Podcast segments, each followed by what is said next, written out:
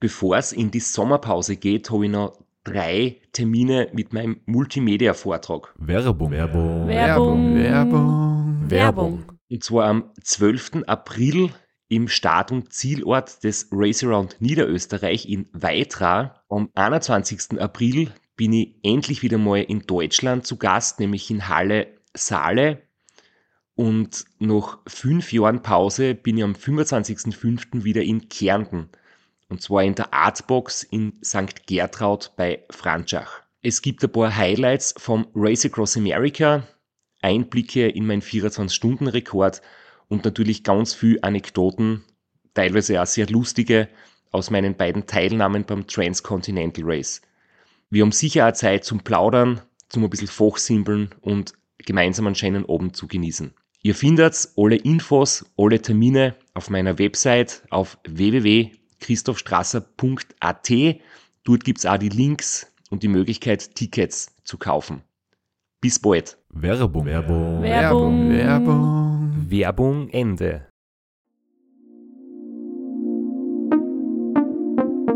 Podcastwerkstatt. Herzlich willkommen bei Sitzfleisch. Dem Podcast, wo ich heute wahrscheinlich komplett aussteigen werde.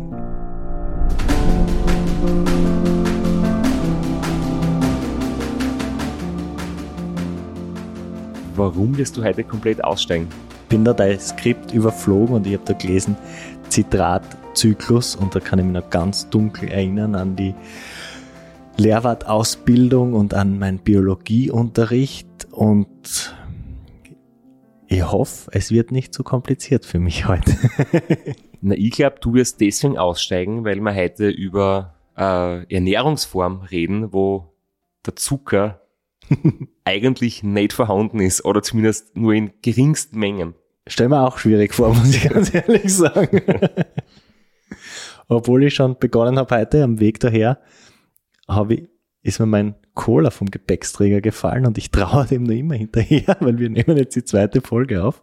Und wenn es mal jetzt einschießen könnt, wäre vielleicht wach genug, um das noch zu verstehen, was ihr mir da heute erklären werdet. Das heißt, dein Blutzucker ist im Keller und der Körper kann damit nicht so gut umgehen, oder?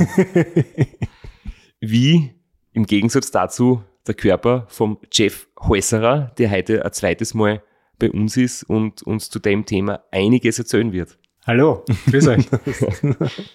Als Einleitung habe ich mir das so überlegt, in Relation zu stellen, dass wir in vielen Episoden und auch zwischen den Zeilen schon ganz oft über Ernährung gesprochen haben. Vielleicht nie in dem ganz wissenschaftlichen Ausmaß oder in, in diesen Details, aber wir haben gehört von Kohlenhydratzufuhr, von Ausdauerleistung, von zum Beispiel der maximal möglichen Kohlenhydratzufuhr von circa 100 Gramm pro Stunde, wo man, wo man dann schon eine Mischung braucht aus Glucose und Fructose. Dann haben wir schon mal geredet von ein bisschen nüchtern Training, von Low Carb Ernährung oder von Hungerästen unterwegs und der Flo hat Geschichten erzählt von Zimtschnecken. Dann haben wir von Ensure gesprochen oder auch von Cola und Snickers. Wir haben alle möglichen Ernährungsformen schon durch, aber meistens ist darum gegangen, viel Zucker muss einmal dabei sein. Zumindest viel Kohlenhydrat. Genau. Und dass das aber nicht so sein muss, ähm, das ist das Thema von heute. Und ich glaube, das wird extrem spannend, weil es gibt ja Low Carb Ernährung, ich sage jetzt einmal als Trend, es gibt in der Ernährung immer viele Trends, aber es gibt ja gewisse Dinge, die wissenschaftlich gefestigt sind, die es schon lange gibt, die wirklich begründet sind oder die vielleicht auch nötig sind. Und in deinem Fall, wir haben es letztens schon kurz gehört, dass du eine Diagnose bekommen hast, Diabetes Typ 1 und deswegen deine Ernährung umstellen musstest. Und das, was trotzdem für uns alle sehr, sehr spannend sein wird, ist, dass es mit wenig oder kaum Kohlenhydraten und einem komplett angepassten Lebensstil extrem gut läuft, wie bei dir zum Beispiel.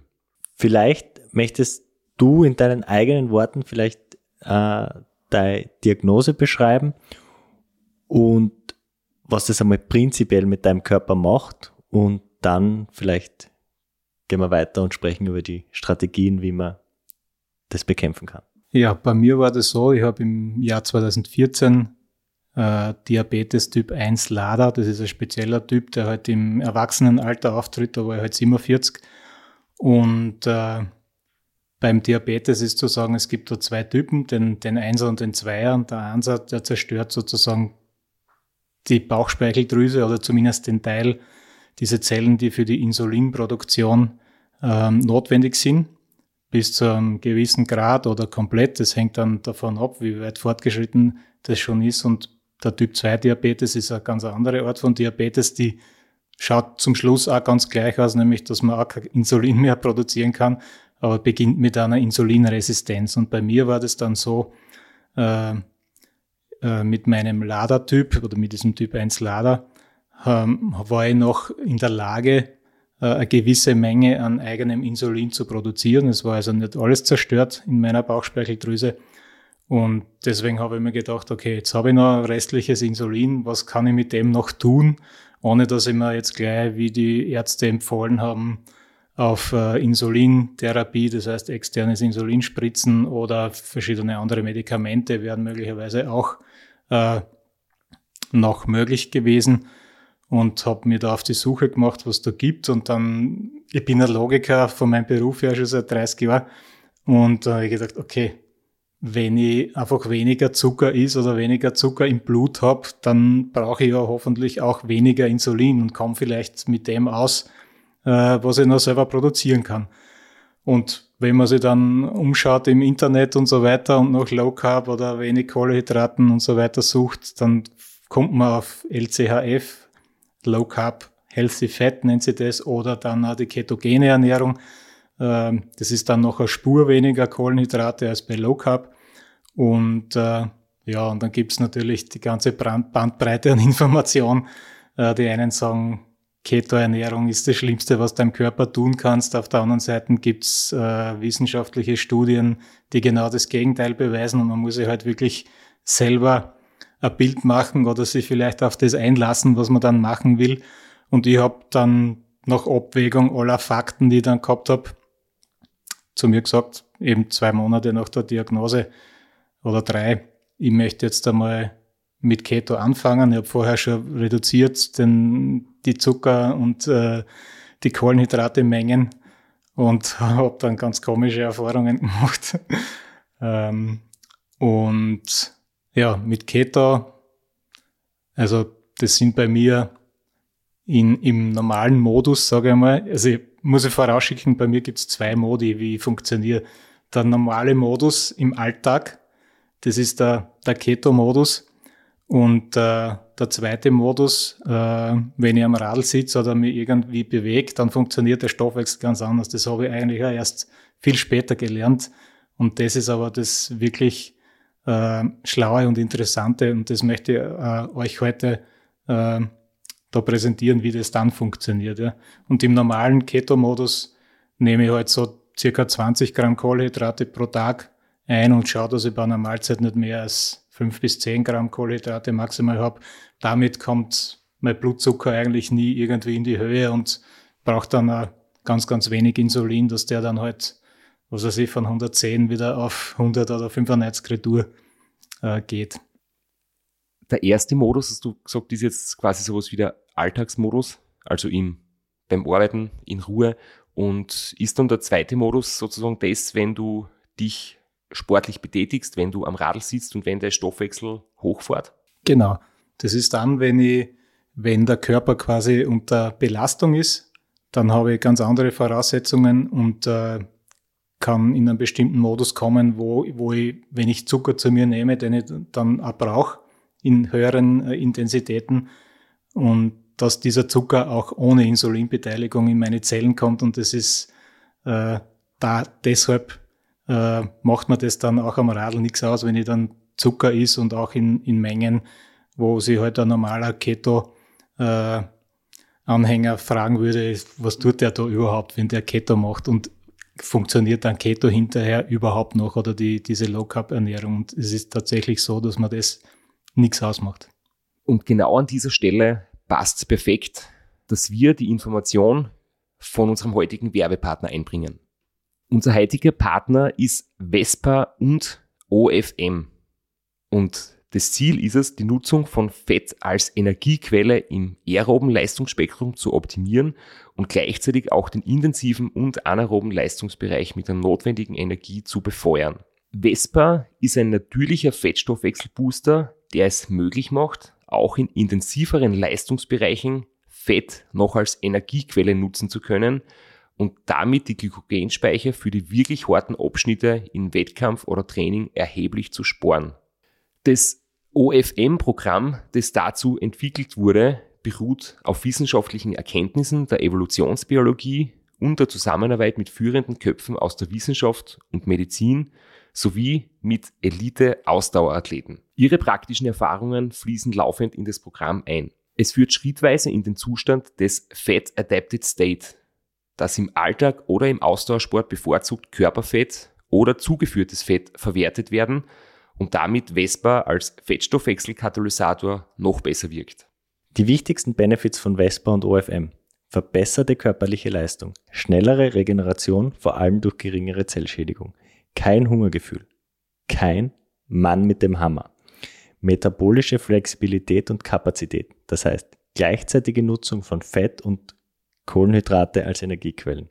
Größere kalorische Effizienz. Kohlenhydrate haben eine viel stärkere, nachhaltigere Wirkung bei geringerem Verbrauch. Dadurch keine Magen- und Darmprobleme, weil keine massiven Mengen an Kohlenhydrate verarbeitet werden müssen. Verbesserte Körperzusammensetzung, das heißt der Anteil der fettfreien Körpermasse. Verbesserte mentale Konzentration, Motorik, Koordination und emotionale Stabilität. Wenn du Vespa probieren möchtest oder dich für OFM interessierst, findest du auf vespapower.com slash Sitzfleisch Infos dazu. Man kann sich dort informieren, Vespa bestellen und das Ganze stark vergünstigt. Natürlich ist der Link dann auch in den Show Notes. Aber Jeff, du wirst uns jetzt ähm, darüber schon ein bisschen was äh, aus eigener Erfahrung erzählen, weil du beschäftigst dich mit dem Thema intensiv.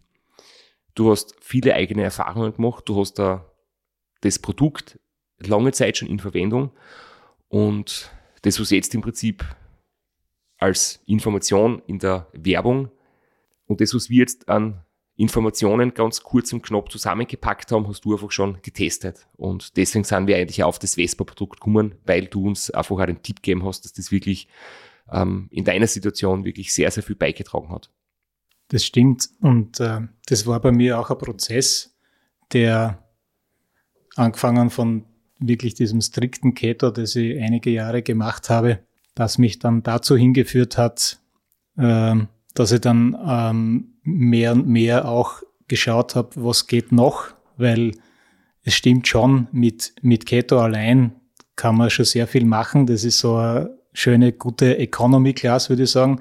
Und dafür kann man wirklich ähm, extreme Ausdauerdinge durchziehen.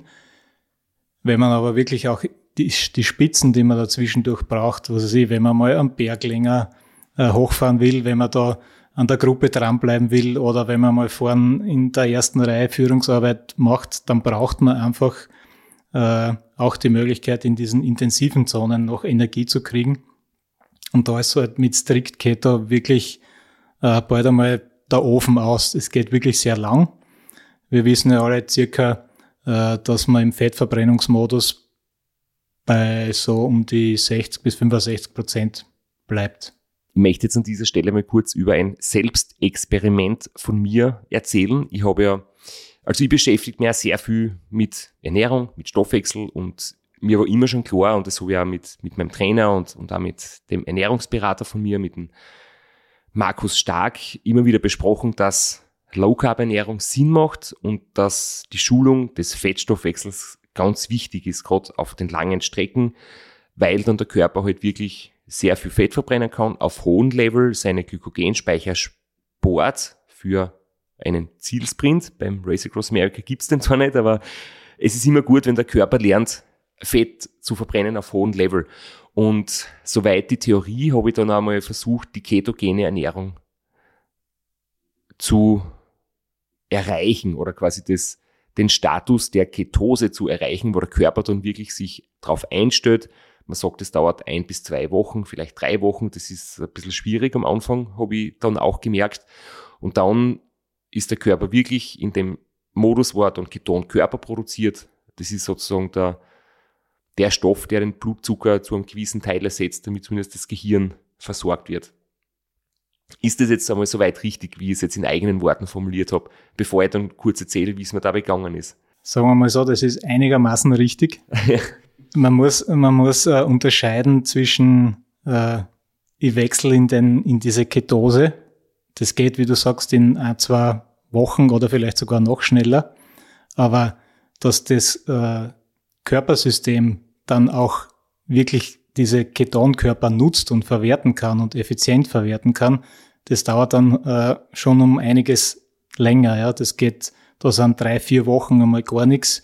Bei mir hat es circa zwei bis drei Monate gedauert, bis, bis ich wirklich wieder einigermaßen so leistungsfähig war wie vorher.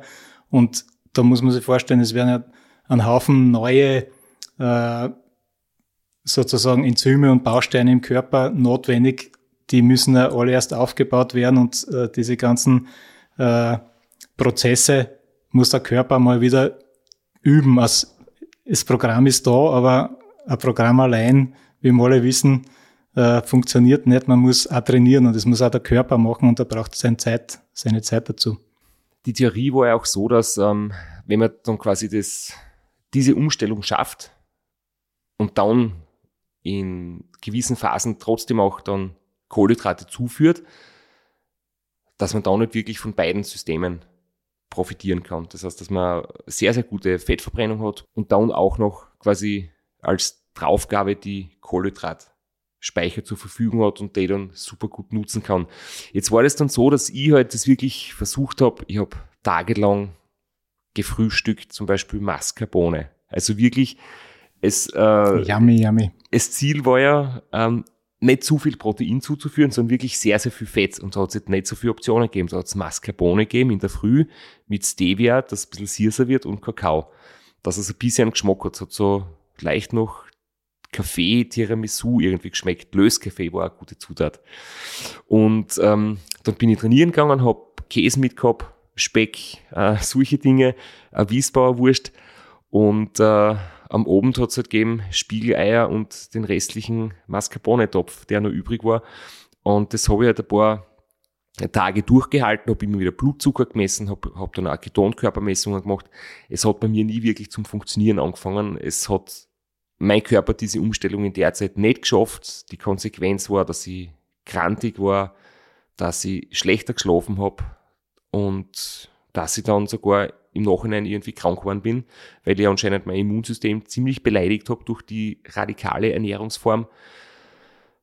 Und ja, ich habe das dann im Prinzip in der Orgenform abgebrochen. Bin jetzt nach wie vor so, dass ich regelmäßig nüchtern Trainingseinheiten mache in der Früh, um die Fettverbrennung immer wieder zu reizen, aber halt sicher nicht die Umstellung schaffe, dass mein Körper mit Ketonkörpern arbeiten kann.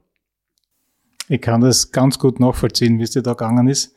Äh, vor allem in den ersten Tagen ist das echt der Wahnsinn. Du glaubst, also ich bin keine Stiege raufgekommen, ohne dass ich geglaubt habe, das ist der Mount Everest, wo ich da jetzt drüber marschiere. Und das, was, glaube ich, bei dir dann äh, vielleicht nicht ganz so gut funktioniert hat oder was du nicht beachtet hast, ist, dass du möglicherweise einfach ganz normal weiter trainiert hast, während der Körper äh, wirklich diesen initialen Stress bei der Umstellung kriegt. Den kriegt er nämlich, wenn die, die ersten fünf bis zehn Tage äh, gibt es da wirklich eine, eine körperliche Reaktion, eine Stressreaktion und das ist äh, einfach, wenn es dann nur draufsetzt mit Training und so weiter, dann bist du bald einmal dort, wo du halt auch bist, wenn die sonst irgendwie deinem, deinem Körper äh, sozusagen zu viel zutraust. Ja, es war eigentlich so der Herbst, wo im Prinzip das grobe Training vorbei war. Trotzdem bin ich natürlich jeden Tag ein paar Stunden Radfahren gewesen und eine lustige Anekdote war auch, da bin ich mit dem Lukas Kienreich das erste Mal Radl gefahren, da haben wir uns im Prinzip gerade kennengelernt und er hat mir ein paar Jahre später erzählt, weil er mich damals natürlich noch nicht kennt hat und mir da jetzt nicht irgendwie vor den Kopf stoßen wollte. Er hat zu mir gesagt, damals hat er sich gedacht, was ist denn der Straße für ein Orga-Typ, was ist denn mit dem falsch gelaufen? da war ich da habe ich schon ein paar Mal Ram gewonnen und so und, und er hat sich gedacht, was ist mit dem, der fährt mit Käse und, und fetten Speck durch die Gegend und frühstückt Mascarpone. Also irgendwie hat er sich gedacht, der Typ ist völlig verrückt. Und äh, ich habe damals noch nicht erzählt, was ich da gerade im Schilde führe und er hat sich gedacht, das ist mein, meine Standardernährung. Und irgendwann später haben wir das Missverständnis dann aufgeklärt, dass sie eh auch ganz normale Sachen ist. Werbung. Werbung. Werbung. Werbung. Werbung. Flo, bist du auch schon so aufgeregt, wenn du an den April denkst? Jedenfalls, äh, wenn du das gleiche meinst wie ich, dann bin ich schon sehr voller freudiger Erwartung. Voriges Jahr haben wir erstmals einen Live-Podcast gehabt und weil das einfach so ein super schöner Abend war, werden wir das wiederholen. Und zwar dieses Mal im Zuge des Neusiedlersee Radmarathons in Mörbisch. Ja, und zwar werden wir uns am Freitag, dem 19.04. im Strandhaus Mörbisch die Ehre geben und mit einem unglaublichen Überraschungsgast äh, einen Live-Podcast aufnehmen. Also allein schon wegen dem Gast bin ich so nervös. Ich hoffe, dass du nicht dich ins Publikum setzt äh, und zuhören wirst, aber ich muss sagen, der, der Gast ist wirklich grandios und ich würde sagen, wir huchen einfach einmal, was er zu dem Ganzen sagt. Hallo, Johnny Holland hier. Heute stehe ich natürlich wieder am Start beim Neusiedlersee Radmarathon. Immer ein Highlight des Jahres. Nebenbei bin ich auch live beim Podcast beim Neusiedler Radmarathon. Es wird mich natürlich riesig freuen, wenn ihr live dabei seid und dass wir vielleicht kurz über ein paar Höhepunkte aus meiner Karriere reden können. Sehen wir uns dann. Wer die legendäre Stimme noch nicht erkannt hat, das war Johnny Hogerland, legendärer Fahrradprofi und Pensionsbetreiber in Kärnten. Ja, und noch unter anderem dreimaliger Teilnahme oder Finish bei der Tour de France, jetzt auch im, in der Radmarathon-Szene sehr erfolgreich und sehr umtriebig. Und ja, wir freuen uns sehr, dass wir mit ihm äh, den Abend gestalten können.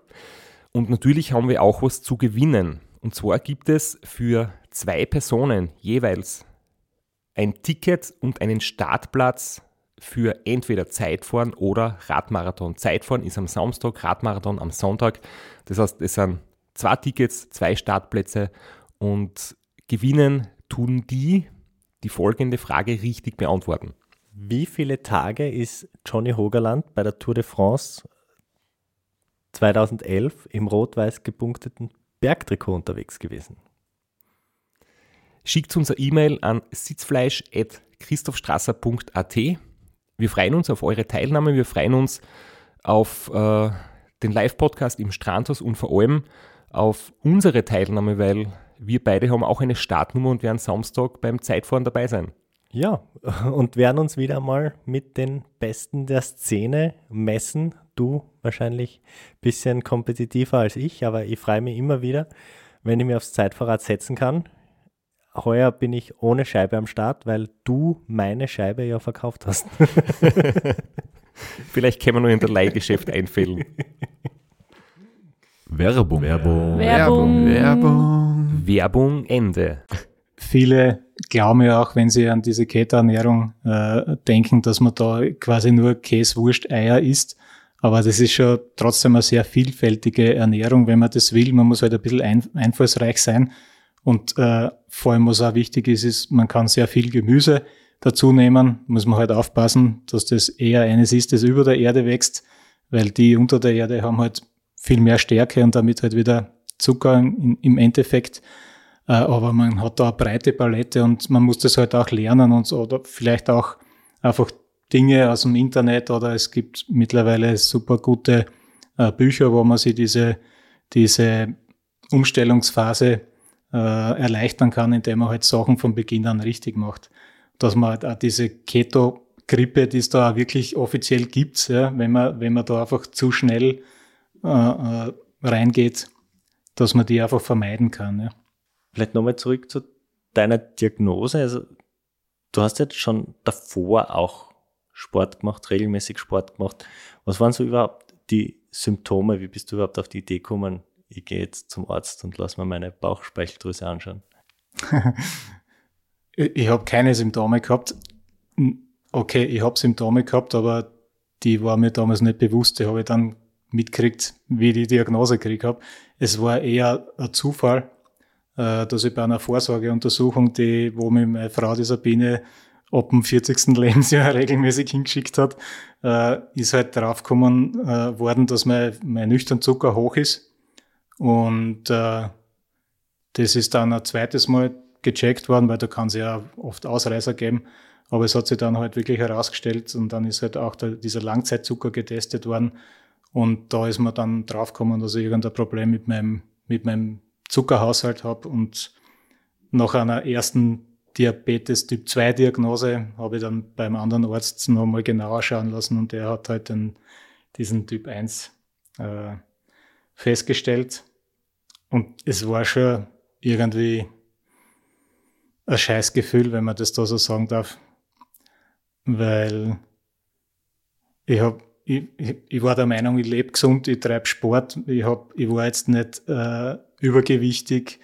Ähm, und warum passiert mir das? Ja? Und ich habe in unserer Familie gibt's keinen Typ 1 Diabetiker, auch keinen Typ 2 Diabetiker, doch meine Oma, aber das hat das eine mit dem anderen nichts zu tun.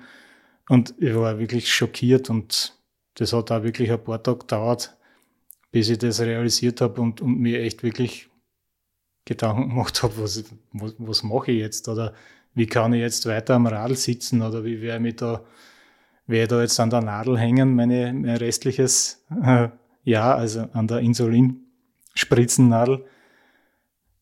Und ja, dann irgendwann, irgendwann findest du damit ab und versuchst halt dann irgendwie da rauskommen und suchst halt nach Wegen, wie, wie das irgendwie in dein Leben reinpasst in Zukunft.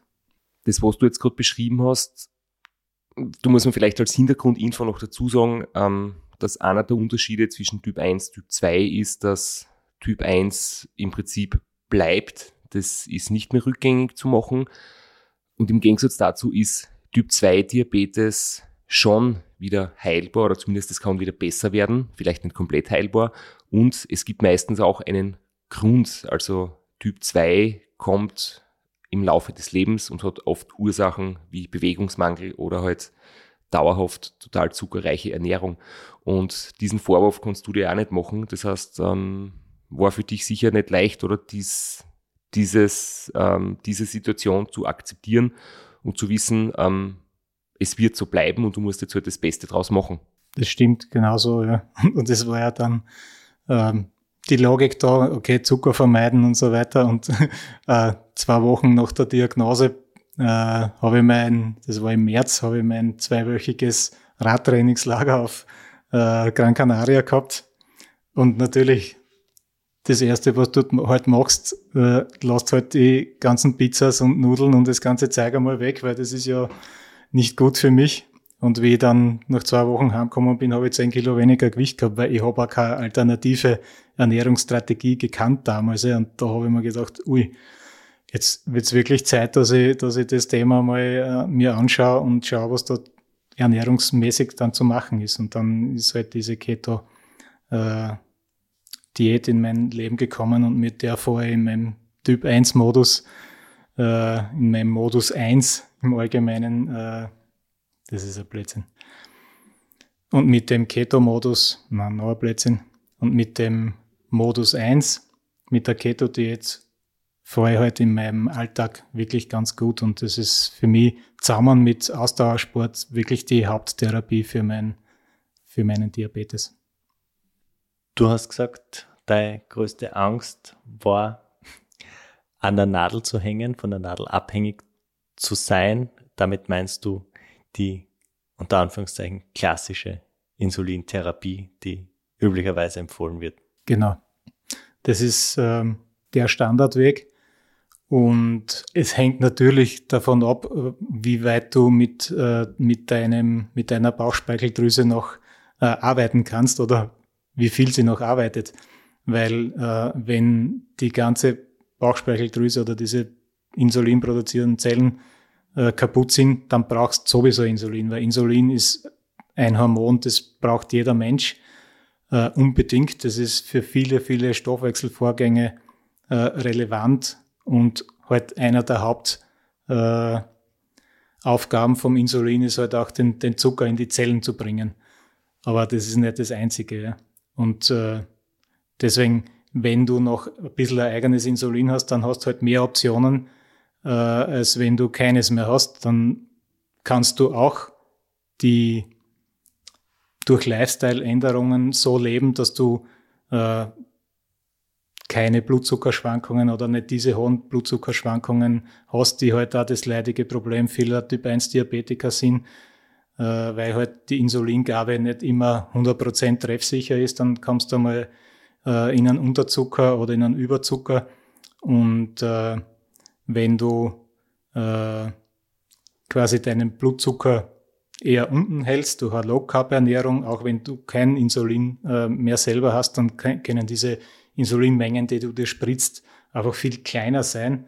Und dadurch ist auch die Fehlerrate vieler geringere und ist nicht so, äh, so arg in, in, in der Auswirkung. Das heißt, ich kann, wenn ich mit zwei, drei Insulineinheiten äh, spritz, wahrscheinlich nie in Unterzucker kommen, wie wenn ich jetzt, wenn ich äh, äh, Essen mit 60, 70, 100 Gramm Kohlenhydrate isst, dann muss ich mir wahrscheinlich, äh, ohne es jetzt genau zu berechnen, vielleicht 40, 50, 60 Einheiten spritzen und dann ist es davon abhängig, wie viel davon im Blut ankommt und du hast entweder zu viel oder zu wenig. Und das ist, je größer die, die, die Zahlen, desto größer ist die Fehlerhäufigkeit und desto größer ist das Problem im Wesentlichen.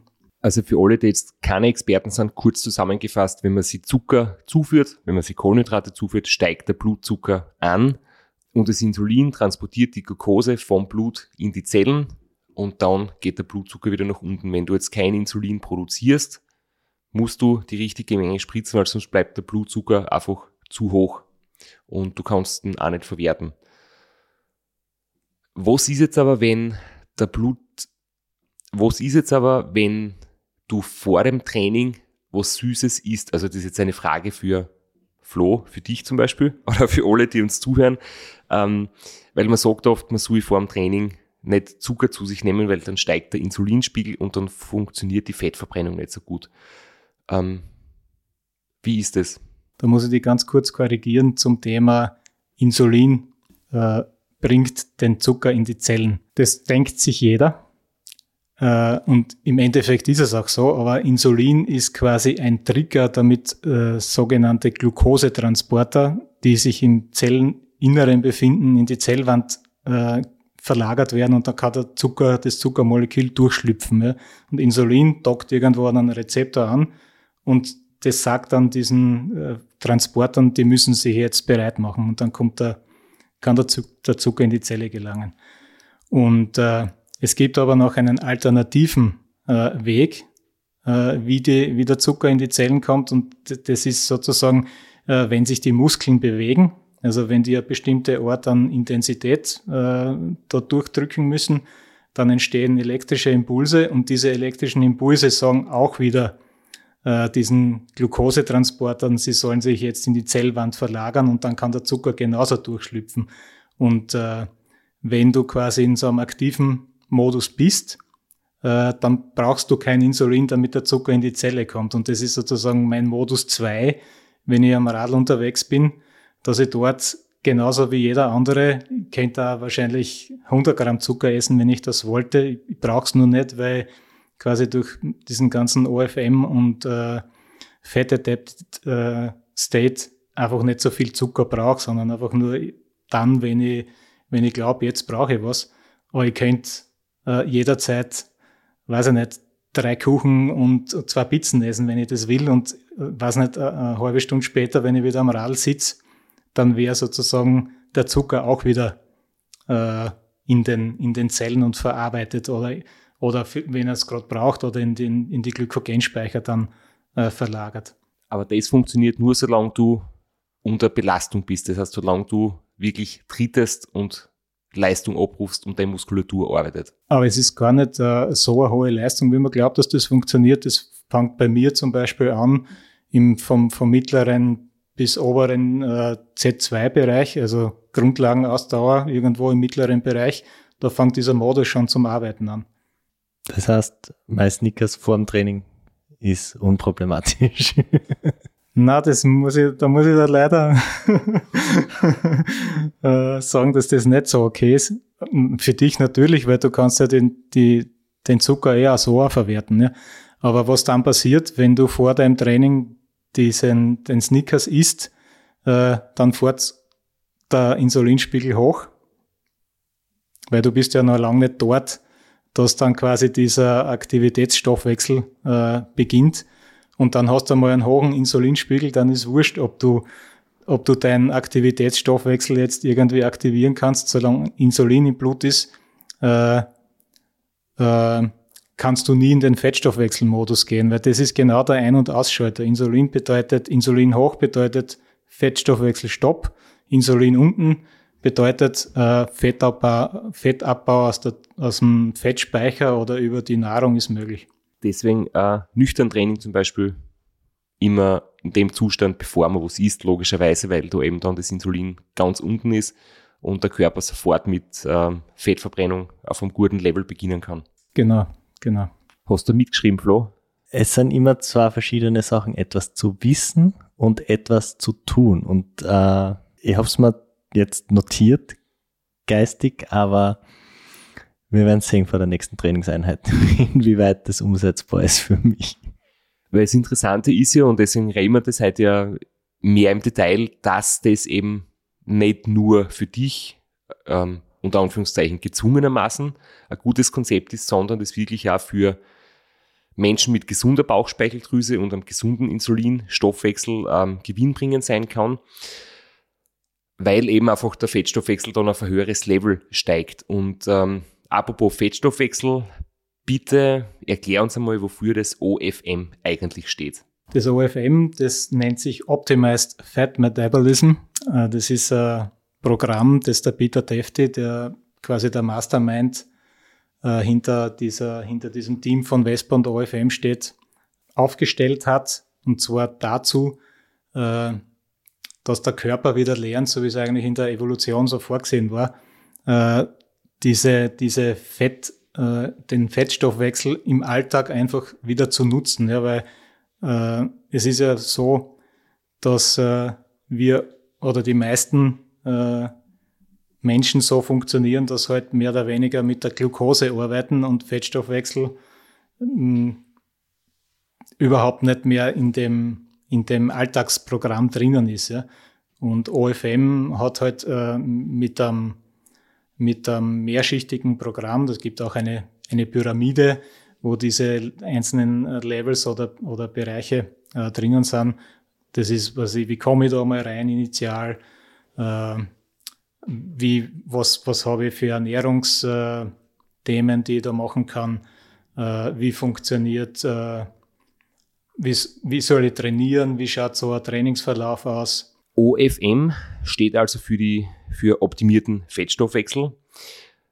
Der Traum von jedem Ausdauersportler ist aber, dass er sozusagen beides verwenden kann. Also einen gut trainierten Fettstoffwechsel und gleichzeitig den Kohlenhydratstoffwechsel. Das heißt, ähm, der Körper hat aber im Prinzip evolutionär bedingt das so gelernt, dass quasi für die langen ähm, Ausdauerleistungen der Fettstoffwechsel da ist und die Kohlenhydrate eher nur für Stresssituationen, für, für Flucht oder für Attacken oder für im Prinzip kurze Höchstbelastungen. Ähm, ist es irgendwie möglich, dass man da beide parallel irgendwie nutzen kann? Genau, das ist möglich. Ich bin das beste Beispiel dafür. Und man muss halt einfach nur ein paar Dinge äh, berücksichtigen. Das eine ist, äh, wie man sozusagen in die Bewegung geht, in das, äh, in das Training, in den Wettkampf. Und das zweite ist, wie nutze ich dann äh, die Kohlehydrate. Äh, wie ins Training geht, es ist relativ simpel. Man, man braucht sozusagen ein bisschen eine Aufwärmphase, würde ich es einmal nennen, wo man versucht, also ohne dass man jetzt davor die, die, die Zimtschnecke gegessen hat, in einem Insulin niedrigen Niveau schon zu starten, versucht über 20, 30 Minuten den, quasi den Fettstoffwechsel überhaupt mal zu starten, weil das dauert eine bestimmte Zeit, bis der wirklich äh, dann effizient und rund läuft.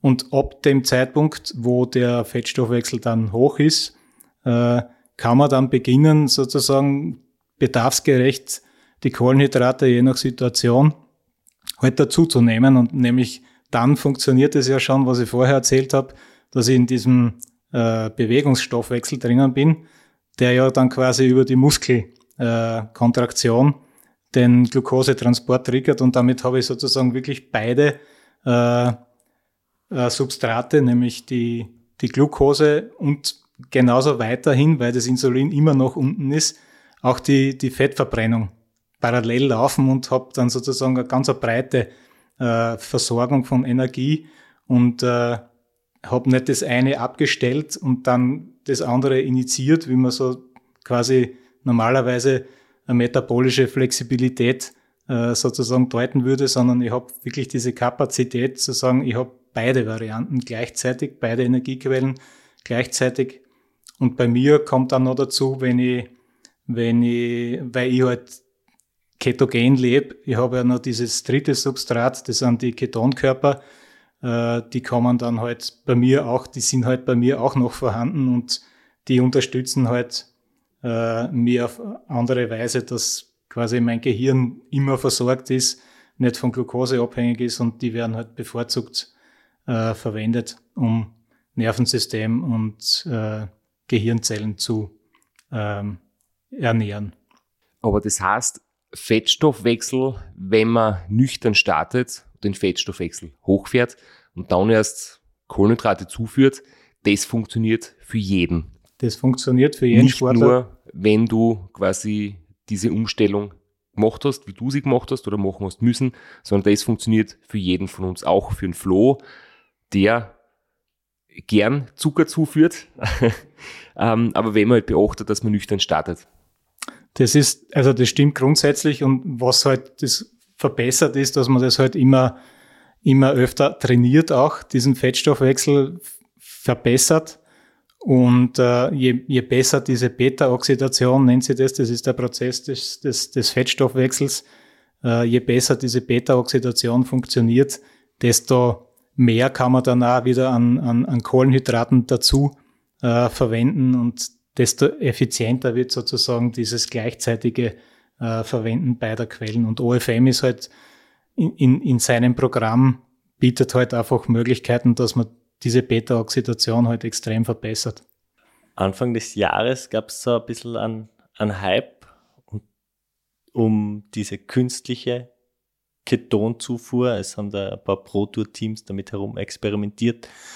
Äh, hat sich aber in der breiten Masse nicht durchgesetzt, weil, äh, ich glaube, so 200 Milliliter 30, 40 Euro gekostet hätten. Äh, aber prinzipiell jetzt, jetzt rein vom biologischen her, funktioniert das, die künstliche Zufuhr, oder sind es andere Stoffe die, als die selbst produzierten? Da gibt es mehrere Punkte dazu. Das eine ist, äh, welche Art von Ketonkörpern führe ich mir zu? Da gibt es eher, sagen wir es einmal, einfach gesagt, künstliche und dann gibt es auch eher so bioidente. Äh, wenn ich sowas machen würde, dann würde ich die bioidenten nehmen. Ob ich's mache? Nein, ich, ich mache es nicht, weil ich habe meine eigenen und das kostet ja, wie du vorher gesagt hast, wirklich äh, eine schöne Stangen Geld, wenn du das äh, machen willst. Und ich habe es jetzt mit meiner Ernährung gratis. Was ich aber schon glaube, ist, wenn, wenn äh, sich das jemand überlegen will, dass er schon nutzt, aber dann auch nur, wenn ich quasi das eine Zeit lang mache. Also da muss ich auch mindestens wieder drei, vier, fünf Wochen äh, die Dinger nehmen, weil sonst, sonst habe ich es im Blut, weil die hast dann im Blut, wenn du das, wenn's das trinkst oder isst, wie, keine Ahnung, was da für Zustände gibt, äh, dann schwimmen die herum und der, das kann dein System aber nicht verwerten. Und das ist genauso wieder, der Körper muss lernen, mit denen umzugehen. Und wenn's äh, dann äh, quasi erkannt werden und äh, wenn der, wenn der Körper weiß, was er mit denen tun soll, dann kann das schon eben auch zusätzlich dazu beitragen, dass das Gehirn vor allem versorgt wird mit diesen Ketonkörpern anstelle der Glucose. Und das Gehirn ist ja wirklich äh, der Körperteil, der, der zwar oft am kleinsten ist, äh, aber der am meisten von, von, von unserem Treibstoff, nämlich von diesen Kohlenhydraten, verbraucht. Das heißt, theoretisch ist so, dass Ketonkörper Glucose einsparen, weil sie fürs Gehirn den Treibstoff liefern und die Glucose für die Muskeltätigkeit übrig bleibt. Aber das Ganze nur dann, wenn der Körper es auch nutzen kann, wenn er gelernt hat, wie das mit Ketonkörpern funktioniert. Und das wird man sich halt nicht kaufen können, sondern da muss man den Prozess im Prinzip durchmachen. Und das ist halt eine Zeitfrage und nicht ganz angenehm, wie wir schon gehört haben. Das einmal, ich meine, du kannst natürlich die, die, die exogenen Ketone einfach schlucken, vier Wochen lang. Dann ist das halt nur eine Frage, wie viel, ob das der Geldtaschel aushält. Ja? Weil dann, dann muss es der Körper nicht selber produzieren in der Leber, wie es, wie es halt bei mir macht, sondern dann braucht er, brauchen die anderen äh, äh, Enzyme und so weiter nur halt das Verwerten lernen, ja? aber nicht das Produzieren. Ja? Also es funktioniert so und so, es kostet halt ein bisschen mehr. Ja?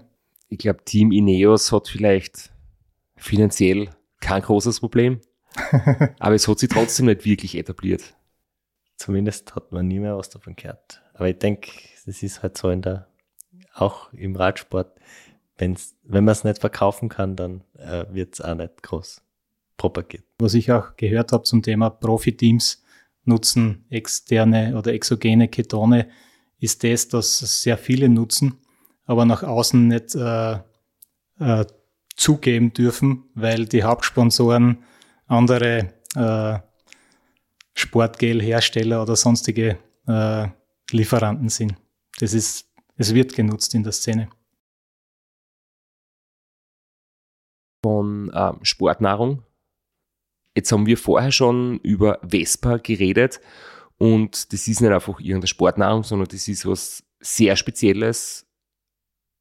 Und dazu bitte sag uns deine Erfahrung, weil das für dich ganz was Essentielles ist und gerade in, in dieser Szene im Prinzip ähm, zu Hause ist, wo es um ähm, Low-Carb-Ernährung, um optimierte Fettverbrennung geht oder auch um Diabetes. Ich, ich möchte kurz vorausschicken, ich, ich bin im, in Österreich so ein Vespa-Botschafter und ich mache das jetzt nicht, weil ich irgendwas damit verdiene oder sonst was, sondern ich bin da dazu gegangen, äh, weil ich wirklich überzeugt davon bin, dass das Vespa wirklich wirkt.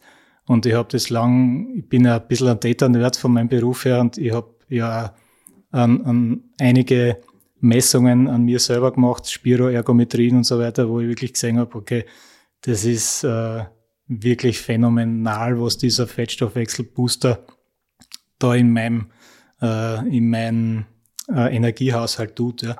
Das zum Beispiel ha, habe ich innerhalb einer Woche äh, einmal eine so ein gewisses Programm in der Spiroergometrie gemacht, wo der Fettstoffwechselpeak festgestellt worden ist, der ist schon relativ hoch durch meine äh, Low Carb Keto Ernährung. Da habe ich ein Gramm pro Minute verbrannt, wo glaube ich viele Elitesportler nicht einmal hinkommen und allein durch Nahrungsumstellung. Und eine Woche später dasselbe Programm, äh, das Vespa genommen, so wie man es halt nimmt, mit einem bestimmten äh, Protokoll, wie man es halt soll, äh, war, die, war der Fettstoffwechselpeak auf einmal bei 1,3 Gramm, also ein Drittel mehr Fettverbrennung bei gleicher Leistung. Und, und ich habe das ein paar Mal gemacht, da im Laufe der Jahre, um zu schauen, ob sich da irgendwas ändert, ob sie das wieder runter äh, äh, senkt. Aber es ist nach wie vor wirksam. Und was halt dadurch auch passiert ist, durch diese höheren Fettstoffwechselraten, du hast einfach wirklich ein, dein, dein Crossover-Point, wo quasi die Glukoseverbrennung eigentlich anfängt, die, die hat sich von mir von, weiß nicht, von diesen 60, 65 Prozent auf jetzt circa 70 bis 75 Prozent der Leistung quasi erhöht und ich kann einfach viel mehr Intensität noch im Fettstoffwechsel fahren, was so diese ganze Glukosesparthema äh, dann zugute kommt.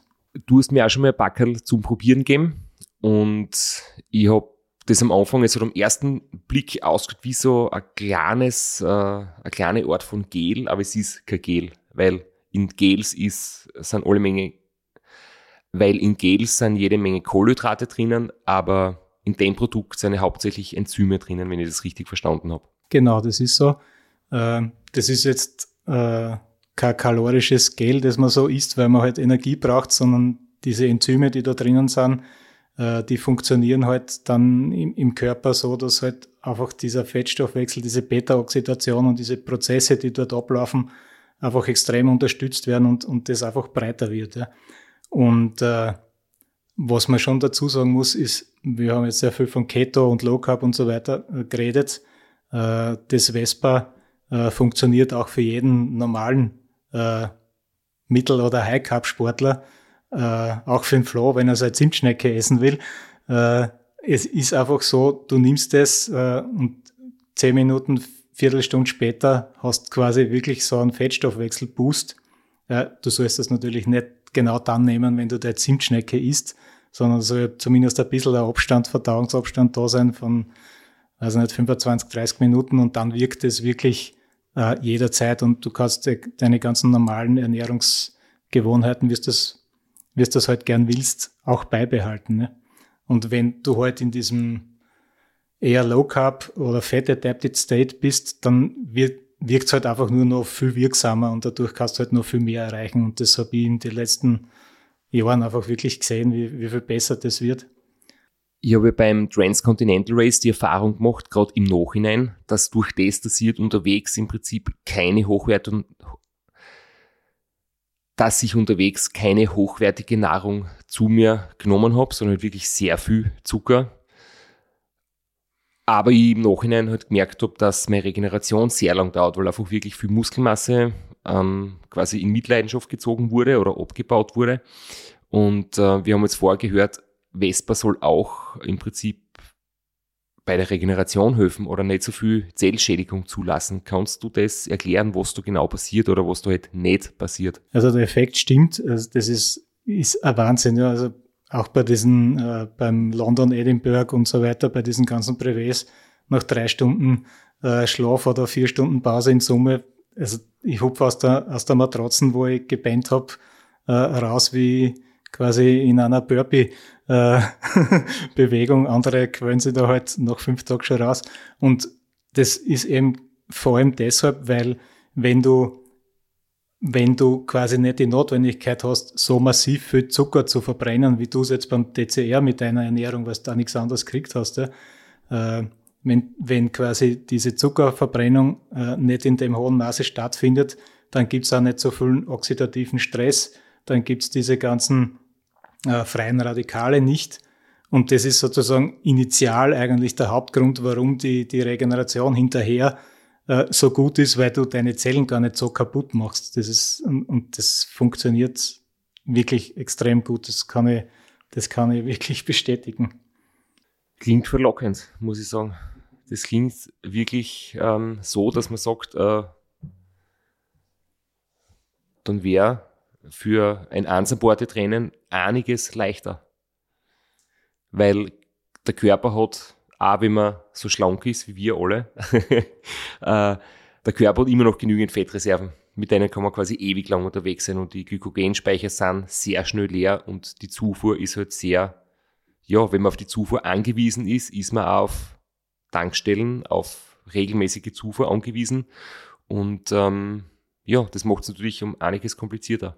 Genau, du hast eben dadurch auch logistisch viel weniger Probleme, weil ich muss also wenn ich da jetzt äh, fünf Tage unterwegs bin, ich mache mir halt für äh, jeden Tag drei, vier Packerl mit meinen Kohlenhydraten drinnen, die ich halt vertrag, wenn ich es brauche. Und mit denen komme ich quasi den ganzen Tag aus und das ist, ja, weiß nicht, das sind in Summe für fünf Tage vielleicht ein halbes Kilo, wenn es hochkommt. Ja. Und alles andere habe ich mit dabei, dass ich 30.000 Kalorien verbrennen kann, zum Beispiel für London, Edinburgh, London. Und wo siehst du es dann in der Praxis? Weil du musst dir die Kalorien doch zuführen, weil sonst verlierst du sehr schnell an Gewicht und sonst würdest du jetzt sehr viel Körperfett abbauen. Du wirst jetzt hauptsächlich äh, fette Nahrungsmittel zu dir nehmen, wenn ich das richtig verstehe. Und wie schaut es dann in der Praxis aus? Also in, im, im Alltag ist es sozusagen wenig Kohlenhydrate, moderat Protein und Rest Fett. Im Alltag ist ich weiß ich nicht, 1800 Kalorien. Mit dem OFM-Lifestyle äh, durch die effiziente Kohlenhydratverwertung verbrauchst eigentlich auch gar nicht so viele Kalorien zu dir nehmen. Also ich habe vorher immer so mindestens 400, 500 Kalorien pro Tag mehr gegessen, als, als ich jetzt muss und bleibe aber trotzdem bei meinem Gewicht und bei meiner Leistungsfähigkeit. Und wenn ich dann am Radl sitze, äh, dann ist dann ist so, dass ich mich sehr stark auf meinen äh, Fettstoffwechsel verlasse und auf meine, auf meine Körperfettreserven äh, und halt entsprechend tagsüber, wenn es halt die Möglichkeit gibt, mir irgendwo halt auch bei einer Tankstelle oder im Geschäft äh, solche ähnlichen Sachen, wie du vorher erzählt hast, ein Stück Käse, also wirklich auch Proteinquellen dazu, die aber auch fetthältig sind, äh, oder so ein Schinkenspeck oder so irgendwas, das kriegt man fast überall. Ähm, das, das esse ich, oder ich habe eine Notration Macadamia-Nüsse dabei, das ist so, wenn es wirklich 15 Stunden lang nichts gibt, wie wir gerade vorher im, im, im Off drüber diskutiert haben, äh, dann komme ich mit, mit die, mit die paar Macadamia-Nüsse, den nehmen wir einfach den, den großen Hunger und ich muss nicht essen, wenn ich nicht will, ja. Und das macht das Ganze wirklich relativ simpel. Der Ernährungsplan ist definitiv speziell. Mir fällt jetzt nur eine Anekdote ein von jemandem, vor dem ich aller, allergrößten Respekt habe, und zwar vom Thomas Haas. Auch Diabetes Typ 1, Race Across America Finisher und die haben kennengelernt. Ich war dabei, wir waren gemeinsam in Borrego Springs. Richtig, wir haben ihn gemeinsam kennengelernt, ähm, ein paar Tage vor dem Rennen beim Trainieren. Und Flo, weißt du noch, wie er sich ernährt hat hauptsächlich? Ich weiß, was du mir erzählt hast, wie du zurückgekommen bist von seinem Balkon, wie er sich ernährt, aber das aus erster Hand von dir vielleicht besser. Also er ist sehr viel mit Schlagobers gefahren. Das war das, was wir mit Ensure machen, ähm, hat er mit Schlagobers gemacht, weil das halt im Prinzip ähm, ketogen ist oder im Prinzip äh, kaum Insulinausschüttung im Körper verursacht. Und er hat sich seinen Schlagobers mit äh, Tomatenpulver gewürzt, dann schmeckt es ein bisschen nach Tomatensuppe oder mit Kakao, dann schmeckt es halt ein bisschen wie Ensure Schokolade vielleicht. Ähm, das Problem war nur, er hat gesagt, ähm, er hat Schlagobers grundsätzlich überhaupt nicht geschmeckt, aber das war halt das Einzige, das funktioniert hat, weil es auch flüssig war. Aber er hat das Race Across America gefinisht und an dieser Stelle einfach jetzt aus der Ferne ganz liebe Grüße und es war schon für uns alle beeindruckend, dass man als Diabetiker auch das RAM solo finishen kann. Ähm, ist sowas für dich eigentlich irgendwann einmal denkbar oder hast du schon sportliche Ziele fürs nächste Jahr? Momentan habe ich noch keine sportlichen Ziele geplant. Das Einzige, was ich weiß, dass ich nächstes Jahr genauso gerne am Rad sitzen werde, äh, wie heuer und die vergangenen Jahre. Und was es dann im Endeffekt sein wird, keine Ahnung. Jetzt schauen wir alles erwartungsvoll an für ein gutes Schlusswort. Ich kann jetzt nur noch mal allen eine Anekdote aus meinem Leben erzählen. Äh, die Sabine und ich, wir haben am Sonntag wollten wir, oder wir haben Pizza bestellt und ich wollte ein Tiramisu dazu bestellen und das hat sieben Euro gekostet und dann haben wir, hat die Sabine gesagt, sicher nicht. Wenn ich unbedingt eins will, sie macht mir eins. Und nach dem heutigen Gespräch, Tiramisu besteht ja eigentlich nur aus Mascarpone. Und äh, Schlagobers. Und Schlagobers. äh, kann ich jetzt guten Gewissens heimfahren und das restliche Reindl Tiramisu aufessen, was nur im Kühlschrank steht. Ein bisschen Zucker ist vielleicht auch drinnen, oder? Das Rezept kenne ich nicht.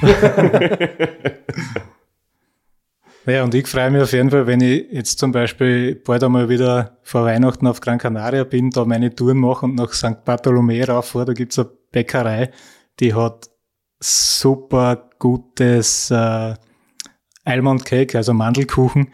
Und das ist für mich immer die, die, der, der schönste Moment am Tag, wenn ich dort rauffahre und ich, muss noch weiter zum Pico rauf, dann ist ich dort einmal einen richtig schönen großen Mandelkuchen, sogar mit Staubzucker drüber, weil ich weiß, ich fahre dann weiter am Berg und das schadet mir nicht. Und das ist, finde ich, auch genial. Ja. Ich finde es auf jeden Fall extrem schön, dass du Zeit so viel erzählt hast zu dem Thema und dass man vielen einfach auch Mut geben kann, dass es trotz zum Beispiel einer Diabetesdiagnose keinen Grund gibt, nicht Radl zu fahren oder dass das Leben dadurch nicht super eingeschränkt sein muss. Es wird natürlich etwas anders sein, aber ähm, du sagst uns, was alles möglich ist, trotz dem Ganzen, dass man Paris-Brest Paris fahren kann, dass man auf Gran Canaria Radl fahren kann, dass man sogar einen Mandelkuchen essen kann. Und ja, ich muss ja sagen, du schaust jetzt von uns dreien, wir sitzen jetzt schon längere Zeit im Studio, der Flo und ich hängen schon total her, unser Blutzucker ist völlig am Boden, es ist spät am Abend und du schaust noch recht frisch aus. Das sind meine Ketonkörper im Hirn.